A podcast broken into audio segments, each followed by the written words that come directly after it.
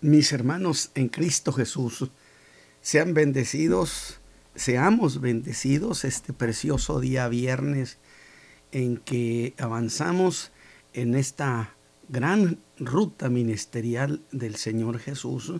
Espero que seamos bendecidos de manera muy profunda en nuestro corazón, en nuestro entendimiento, en nuestro ánimo y poder ver a grandes rasgos una, la gran perspectiva y la gran cuestión que estoy presentando, que es precisamente el caso de aquel hombre a quien el Señor Jesús sanó de su parálisis, que tenía 38 años sufriendo esa enfermedad, que evidentemente el Señor Jesús aclaró que era un asunto por causa de pecado y que podía venirle otra cosa peor si él continuaba pecando. Así que este mensaje es el último y el tercer mensaje relacionado justamente con el caso de este paralítico, aunque de hecho la atención la tenemos evidentemente sobre lo que el Señor Jesús está diciendo al liderazgo judío de tal manera que a raíz de este acontecimiento dije, y lo ratifico porque hay razón bíblica para hacerlo, se abrió un gran conflicto oficial entre que Jesús y el liderazgo de aquella nación, que puedo entonces llamarlo como un asunto de Estado.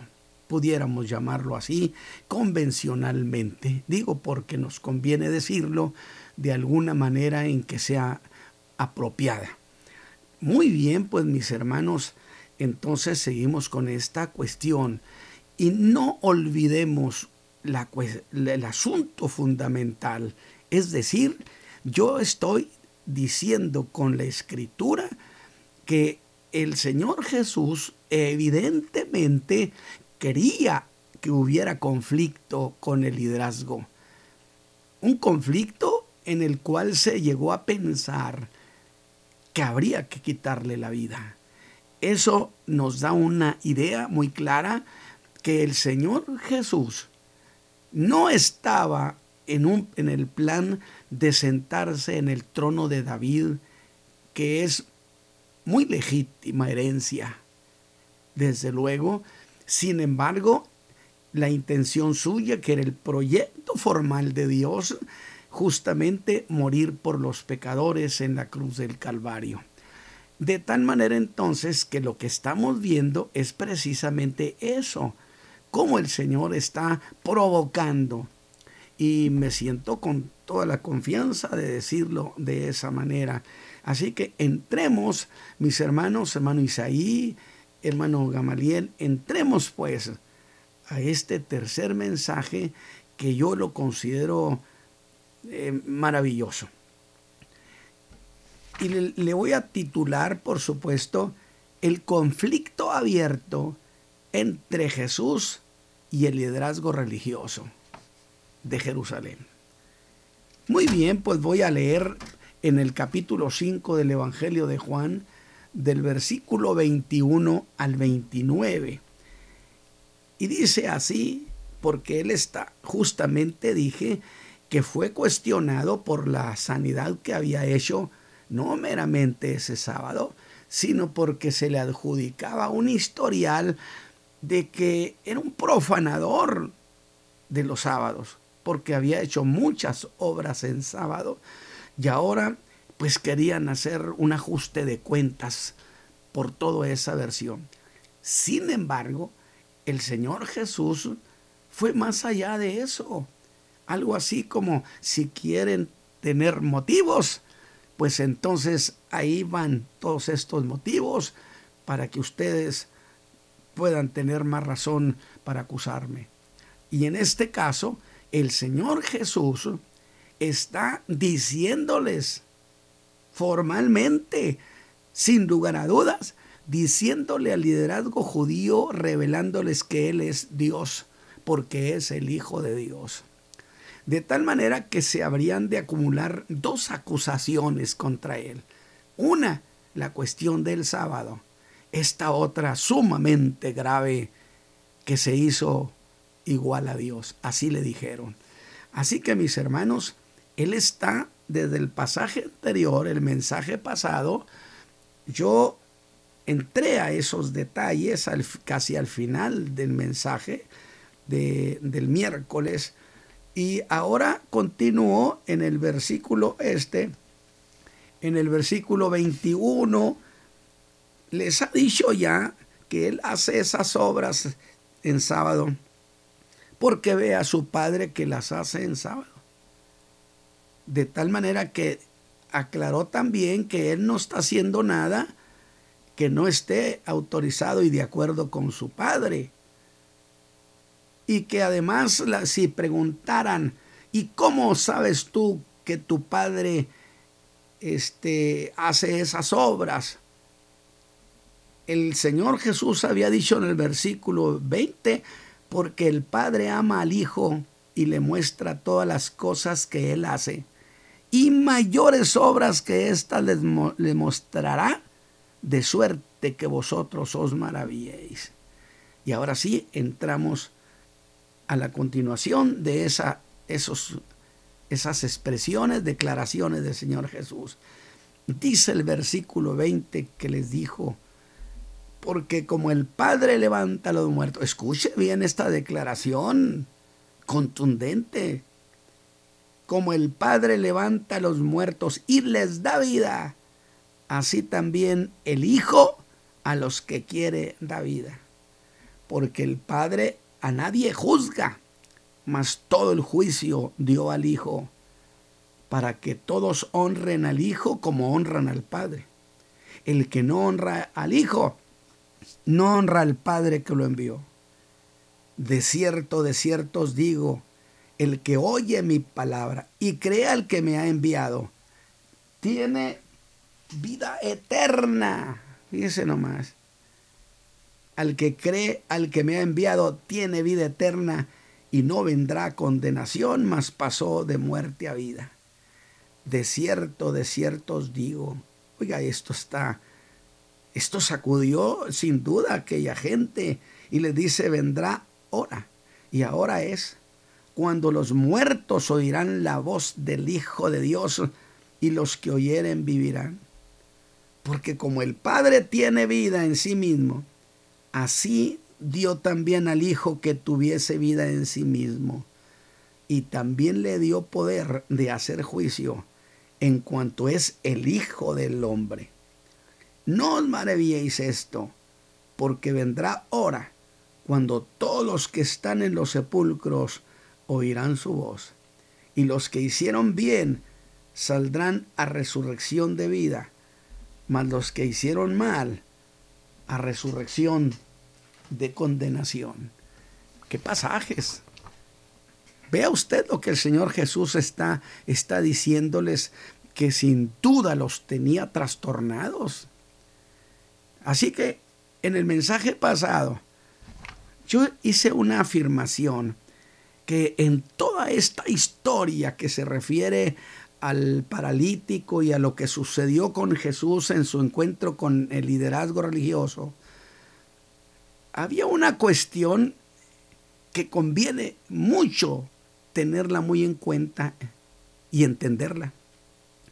Porque si no hacemos eso, de ver un trasfondo de lo que estaba sucediendo en realidad, pues la sanidad de aquel paralítico pues, no tendría más razón que una mera sanidad. Austero. Pero le ruego que escuche lo que le voy a decir. El hecho que quiero que usted note y que la escritura hace notorio es que hay suficientes evidencias en los hechos y en las palabras del Señor Jesús para afirmar categóricamente, sin ninguna duda, yo no la tengo, que el Señor Jesús no buscaba sentarse en el trono de David, su padre, de ninguna manera. Trono que he dicho le pertenece de manera muy legítima y que habrá de tomar en su segunda venida, porque hice la aclaración en el mensaje pasado, que Cristo en su primer venida, en esto que estamos viendo, cumplía la promesa soberana que le, hizo Abraham, le hizo Abraham de darnos redención, de bendecir a las familias de la tierra, pero que en su segunda venida, escúcheme bien, la razón de la segunda venida de Cristo tiene como razón fundamental cumplirle la promesa que le hizo a David, que un hijo suyo se sentaría a reinar y estaría en, establecería el gobierno en la tierra. ¿Qué le parece? Porque la segunda venida no es por causa de la iglesia. Eso fue el arrebatamiento. La segunda venida tiene como razón única sentarse en el trono de David, cumplirle a David la promesa que le había hecho Dios. ¿Qué le parece? Véalo desde esa altura las cosas, no las vea de manera simplista. Levante el vuelo, levante su alma, levante su corazón para poder ver todo ese proyecto grandioso de Dios. Así que estoy diciendo, no buscaba ir al trono, sino que lo que hizo lo estaba haciendo de manera muy deliberada, porque él quería, notoriamente quería, abrir un conflicto con aquellos que representaban el poder político y religioso de la nación. O se lo digo al revés, el poder religioso y político de la nación. Y la pregunta que se cae encima de nosotros es, ¿y para qué tenía que hacer eso? Para lo que estamos planteando. Para que en vez de ir al trono, fuera mejor a la cruz del Calvario. Entonces el Señor Jesús quiso ir allí y no quiso ir todavía al trono, porque con su muerte gloriosa, durísima, pero con su muerte iba a tener la victoria de los siglos, la victoria más contundente que hizo incluso posible nuestra salvación. Así que no quería ir a la cruz. Porque eh, he aclarado que es falso que se diga que había dos proyectos, el plan A y el plan B. Para que si el plan A fracasaba, echamos mano del plan B. No, señores. No, señores. El plan de ir al trono, él lo rechazó. ¿No acaso dice que la multitud aquella, cuando hizo la multiplicación de los panes y los peces, quiso arrebatarle para hacerlo rey? Él no lo aceptó. Porque Jesús no quería ir esta vez al trono. Hay que ver eso. Entonces no había un plan, había un plan B. Simple y sencillamente lo que estaba sucediendo no era más que el cumplimiento de un solo proyecto eterno que Dios había diseñado desde la misma eternidad. Así que esa es la razón por la que he afirmado que el caso de ese paralítico malagradecido, mezquino, fue un acto deliberado del Señor para que diera el motivo para que se abriera el conflicto.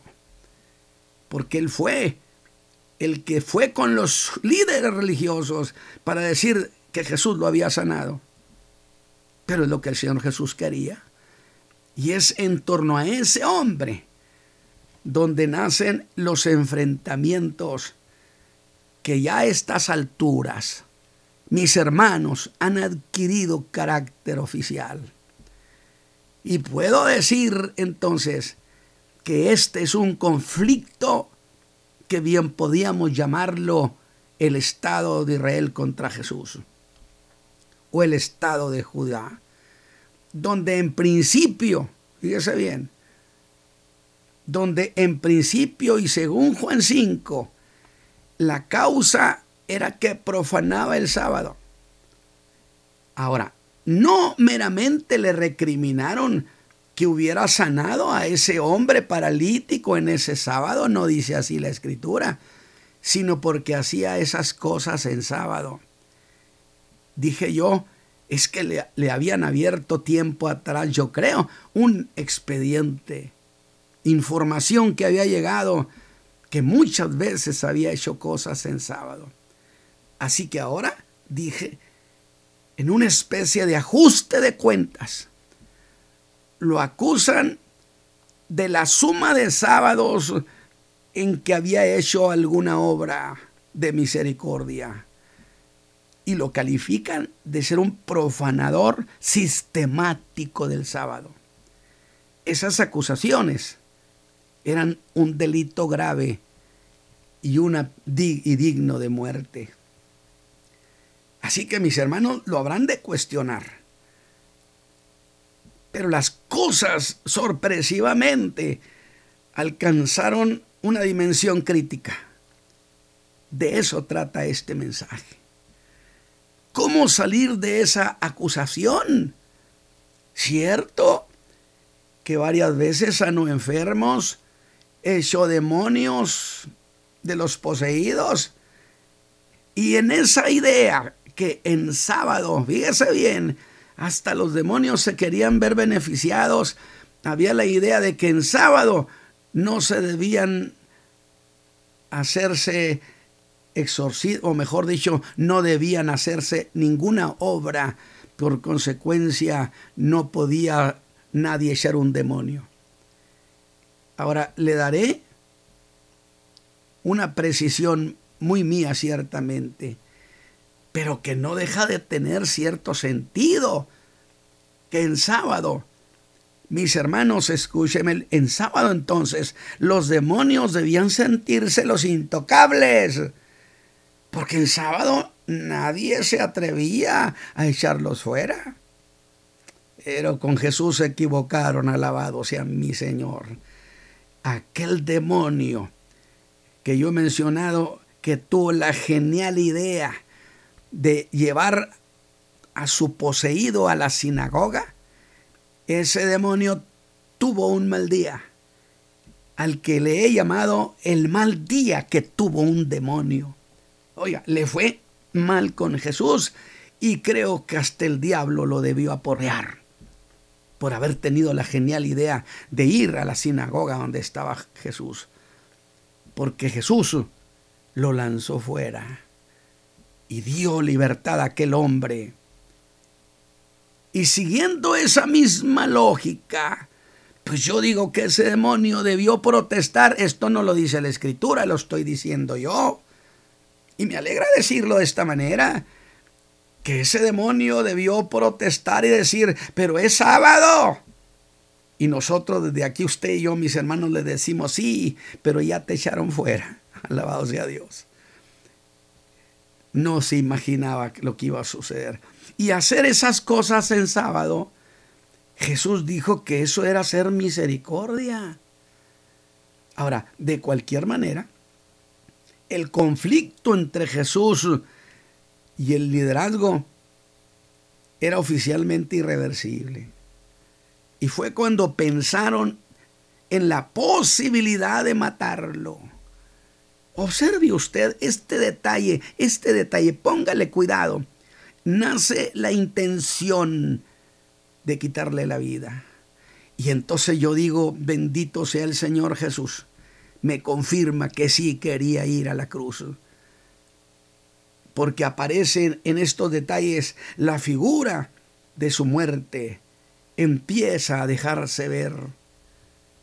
Pero el Señor Jesús, en vez de apaciguar las cosas, y este es lo interesante. Por eso digo, bueno, quería que se arreglara o, o, quería que el conflicto se hiciera más grande pues en vez de apaciguar las cosas, el Señor Jesús hizo el conflicto más grande. ¿Por qué? Es que hizo una declaración que hizo saltar de sorpresa y de odio contra él al liderazgo judío. Vea esto. Hasta allí el conflicto era solamente por cuestión del sábado. Y sin duda, a la pregunta, ¿por qué haces estas cosas en sábado? Jesús respondió a los judíos. Y mire cómo justifica por qué hacía esas cosas en sábado. Escuche con atención. Dice, si yo hago estas obras, sería en sábado, es porque mi Padre hasta ahora obra y yo obro. Santo Dios, debieron verse unos a otros con verdaderas caras de sorprendidos y decir, pero si esto es el colmo, ¿qué está diciendo? Otro diría, pues está diciendo que Él es igual a Dios. Otro afirmaría, eso es lo que está diciendo. Sí, pero ¿qué implicaba decirles eso, mis hermanos? Que Dios era su Padre. Y Dios que era su Padre les dijo, hace obras en sábado. Les está diciendo, ¿por qué haces en sábado? ¿Por qué haces estas cosas? Porque mi Padre obra. El tema era el sábado, las obras del sábado. Era decir, hasta aquí mi Padre lo veo ocupado en hacer obras. Esto equivale a una explicación preciosa que aún después de la creación, ¿sí? El Padre descansa, dice, mi Padre sostiene el universo, incluidos los días sábados. Alabado sea Dios. ¿Y eso no es obrar? ¿O acaso no era lo mismo del sacerdote, dijo Jesús, que en sábado ofrece sacrificios? No, no es obrar y sin embargo es sin culpa. ¿O acaso el universo se queda sin soporte el día sábado? ¿Acaso la nación se queda sin obras de misericordia porque es sábado? ¿Y por qué Dios hace esas cosas en sábado? ¿Podrán acusarlo de profanar el sábado? ¿Por qué entonces me pueden acusar a mí de profanar el sábado? O sea, las implicaciones de esa charla de esas declaraciones son muchas. Así que el ánimo de los judíos se exaspera, suben de tono. Y era lo que Jesús quería que sucediera. La idea sería, si tienen ustedes derecho de acusarme, Así que si mi Padre hace obras de misericordia, el Hijo también las hace. Y dije que Pablo dijo claramente, contra cosas como esas no hay ley. Pues ¿quién puede impedir, quién impide que se haga caridad, que se haga misericordia? Sin embargo, y mire qué bonito prevé la escritura, hay cosas contra las cuales no hay ley. Ahora, eh, pero ese fue solo el punto de partida para hacer ahora más declaraciones, pero en esta reclamaba su deidad, donde con toda claridad les manifestaba que Él era Dios. Pero dirían, ¿y cómo es que él sabe lo que hace el Padre? Dice, porque yo veo las obras que él hace. La pregunta sería, ¿acaso ves al Padre? Él afirmaría, nadie, ha visto al Padre sino el que vino de allá. Es blasfemia, dirían. Pero Jesús no ha terminado. Ahora, mi hermano, súmele a todo eso lo que, lo que sigue y le dice que entre él y su padre hay una estrecha relación. A grado tal que todo lo que el padre hacía, lo hacía juntamente con el hijo. Esa obra de misericordia, juntamente con su padre la hizo. Y dirían, ¿pero qué está diciendo? Pues está diciendo que tiene la misma naturaleza del Padre. La rabia debió hacer enrojecer los rostros del liderazgo. ¿Usted tiene duda a estas alturas que le estaba provocando eso? ¿Que quería conflicto? Y dice el verso 18, por tanto, más procuraban matarle. La intención de matarlo se han ido en sus almas, el odio se hizo feroz, creció, y dirían, ¿cómo Dios puede mostrarle sus obras? Pero mire esto, mire esto, ahora el Señor se lanza de nuevo sobre ellos para ponerles más presión, para que estallara el conflicto. ¿Qué le parece, mi hermano, esto? Y le dice, la razón por la que el Padre me muestra todas las cosas es porque el Padre ama al Hijo. Y ahora, ¿eso qué significaría en ese enfrentamiento donde el odio se estaba desbordando? Eso de que el Padre lo ama. Era un turísimo, no, piensa, era un durísimo contraste, era un golpe durísimo de la lógica. Es decir, entre ellos los judíos que ahora estaban saltando de odio y su padre que lo amaba. La cuestión sería esta, si mi padre me ama y ustedes me odian, ¿cómo quedan ustedes ante mi padre que tiene por el hijo un afecto tierno y personal? ¿Qué le parece, mi hermano? ¿Se está alegrando usted con estas ideas? Porque yo quiero, cierto, digo, a mí me gusta ser un predicador emotivo también, porque esto produce emoción. Sí, pero también me interesa que dos y dos sean cuatro, que se aprendan las ideas, que veamos lo que hay de trasfondo. Así que se han acumulado dos cuestiones de muerte. Una que profana el sábado y la otra que se ha hecho igual a Dios. Y es en ese escenario de odio hacia Él que ahora Jesús se va a las advertencias y para darles más fuerza les dice que eso que ha hecho no es todo lo que puede hacer, que en eso de hacer obras Él no tiene límites, que Él puede hacer cualquier cosa. Y retoma eso de que las obras que ha hecho son obras que el Padre le mostró. Pero escuche esto que agrega. Escuche, pues el Padre le va a mostrar mayores obras. Luego entonces esto que ha hecho no puede compararse con lo que ha de hacer, como la resurrección suya, que hará mayores obras, de suerte que se maravillarán. Algo así solo para que se maravillen. Y entonces yo tengo que preguntar y decir, ¿Era esta una provocación de parte del Señor? ¿Qué son esas mayores obras? ¿Qué son? Bueno, esas las vemos del 21 hasta el 31, pero veamos por lo pronto solo de esas cosas mayores y les anticipa. Fíjese que en lo que les va a decir es igual a decir que él, que Jesús les está diciendo que él es omnipotente y que es soberano. Y usted me va a decir, hermano, ¿dónde dice eso? ¿Cómo hacer semejantes declaraciones? Pues no ha dicho entonces que el Padre levanta a los muertos. ¿Y por qué los levanta el Padre? Porque es omnipotente. Pero si el Hijo también los levanta, ¿es por qué? Porque el Hijo es omnipotente.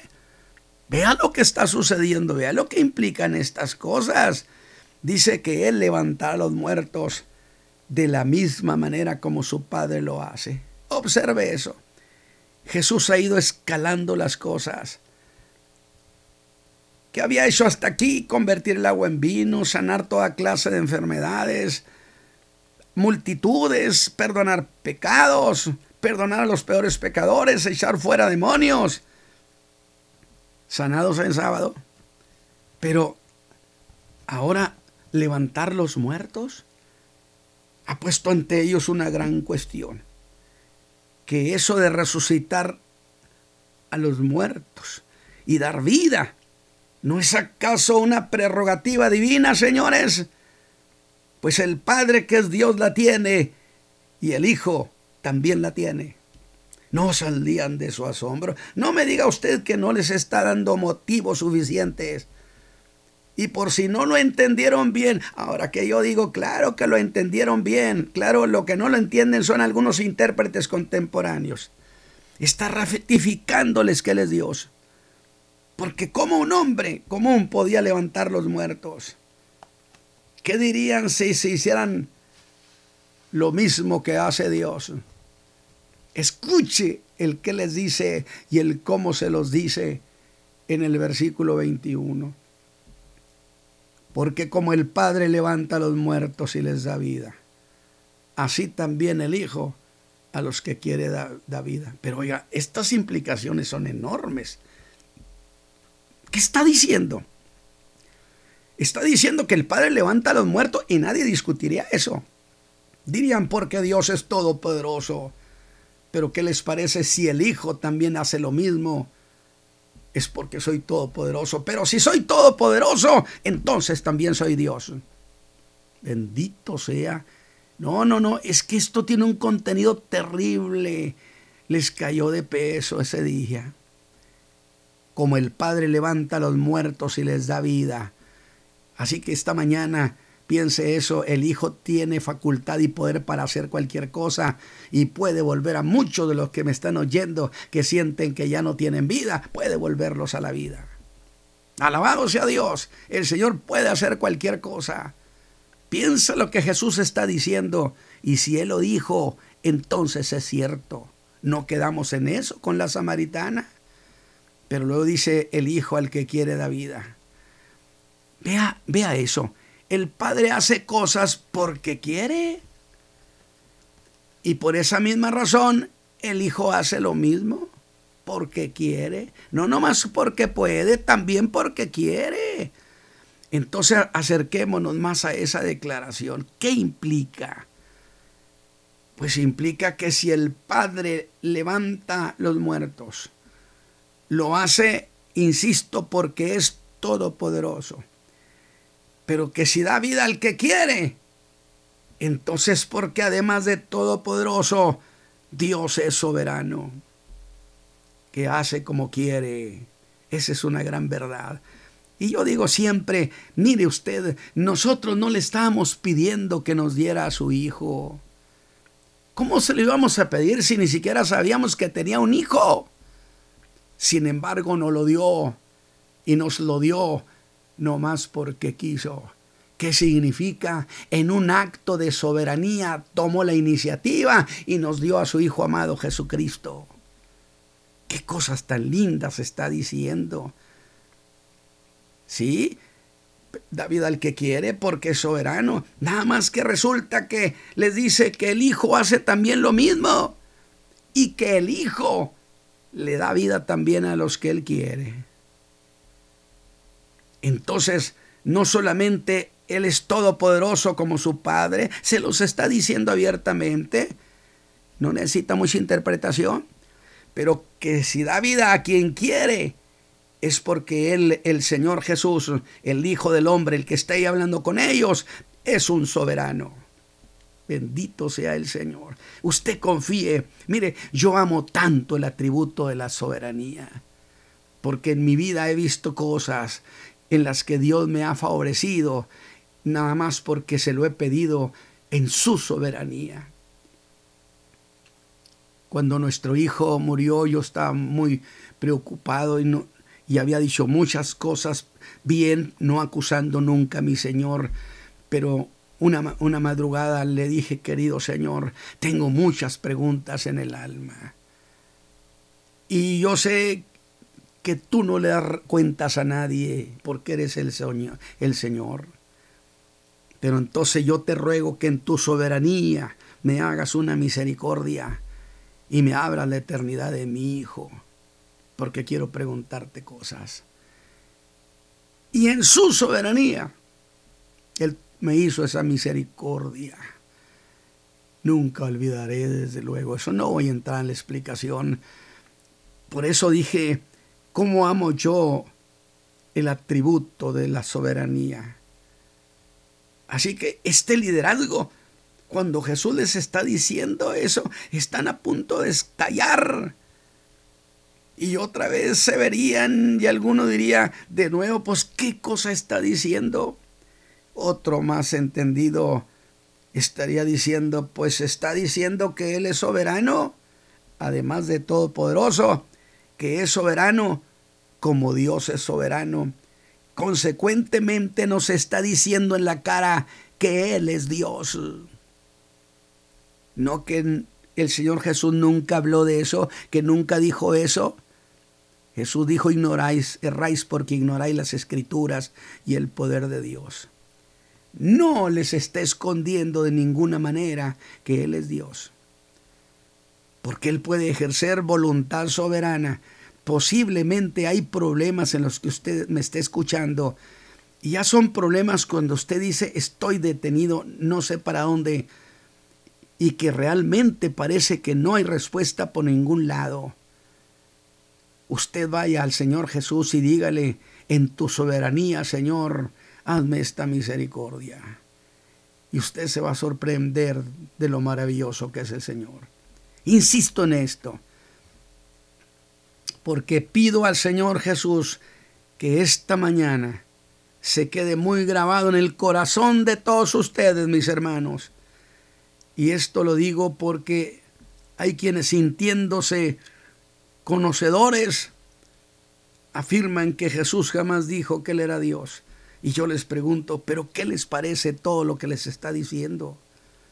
¿No les está diciendo? ¿Necesita acaso interpretación de la interpretación de la interpretación?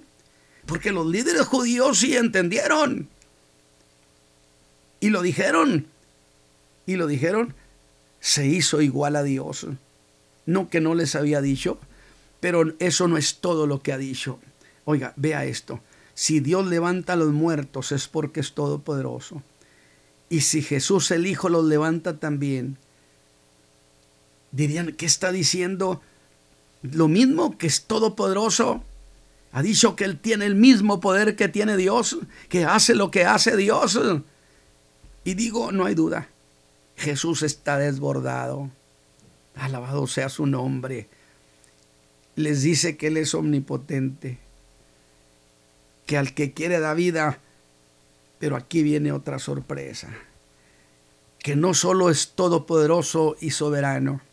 Si usted se ha fijado, ha empezado a decir que hay cosas también que son de su que las hace por sí mismo, que eso lo hace solo Él. Como esto otro, en el versículo 22, dice que el Padre a nadie juzga. Eso de que ya murió alguien y ya está juzgado de Dios no es bíblico. Dios ha establecido un día en el cual juzgará al mundo con justicia. Habrá un trono blanco y el que está sentado allí es Jesús, porque el Padre le entregó todo el juicio a su hijo. ¿Qué le parece? Lo dijo claro. El Padre no es el que juzgará a todos los hombres, eso lo hará el Hijo del Hombre. ¿Y, eso qué? Es una severa advertencia al liderazgo. Mire cómo está cerrando la discusión, haciéndoles una severa advertencia que con Él no se sobrelimiten, porque Él va a ser quien los habrá de levantar delante de los muertos para llevarlos a juicio. Que Él será el que los juzgue y que si ellos ahora piensan que lo tienen allí para juzgarlo, que no se les olvide que muy pronto ellos estarán frente a Él. Y que entonces la pregunta para usted y para mí, mi hermano, ¿es acaso inteligente entrar en conflicto con el Señor? No lo es. Dios le dijo a Job, ¿tienes tu brazo como Dios? Mejor haga la paz con Dios a través de Jesucristo, su Hijo. Para que Jesús, el Hijo de Dios, lo salve de ese juicio.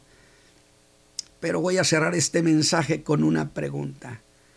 ¿Con qué propósito el Padre le ha otorgado a Jesús dar vida y juzgar a todos los hombres? Oiga, esto fue el acabose disfrútelo, póngalo sin sus labios como cuando pone usted miel en su boca. Disfrútelo con, con alegría, con gran gozo. Mire lo que le dice. Oiga, mi hermano, alabe a Dios. Dice, para que todos honren al Hijo como honran al Padre. Para que todos honren al Hijo como honran al Padre. Oiga, eso es extraordinario. Por eso diría el que no honra al Hijo, no honra al Padre que lo envió. Pero esta es una declaración de suma importancia. Pues solo Dios debe ser adorado. Y allí Jesús les exige honra, les exige que pongan cuidado con lo que están haciendo, porque al Padre le honran y a Él deberían estarlo honrando en vez de estarlo juzgando que en vez de buscar matarlo debían postrarse. Que tuvieran cuidado con lo que hacían con el Hijo, pues Dios jamás se dará por honrado al que no tome en cuenta a su Hijo amado Jesús. ¿Qué va a hacer usted con el Hijo de Dios? Esta no es una mera historia. El Señor Jesús está revelando verdaderos secretos. Eso cancela la frase tan famosa de yo creo en Dios y le adoro, aunque no creo en Jesucristo. Jesús dijo, el que no honra al Hijo no honra al Padre. Le anticipo, Dios no acepta, porque esta tesis de estos judíos era, nosotros honramos al Padre. Sí, pero el Padre no se da por honrado si no se postran y, honran al Hijo. De tal manera le anticipo, Dios no aceptará homenaje de nadie si su Hijo amado no es incluido, porque Él es el que tiene el derecho de todas las cosas. Padre eterno, qué agradable de veras es ver las declaraciones, oír las declaraciones de tu Hijo amado, que nos garantiza que tenemos un Salvador que es Dios mismo, que es Dios eterno.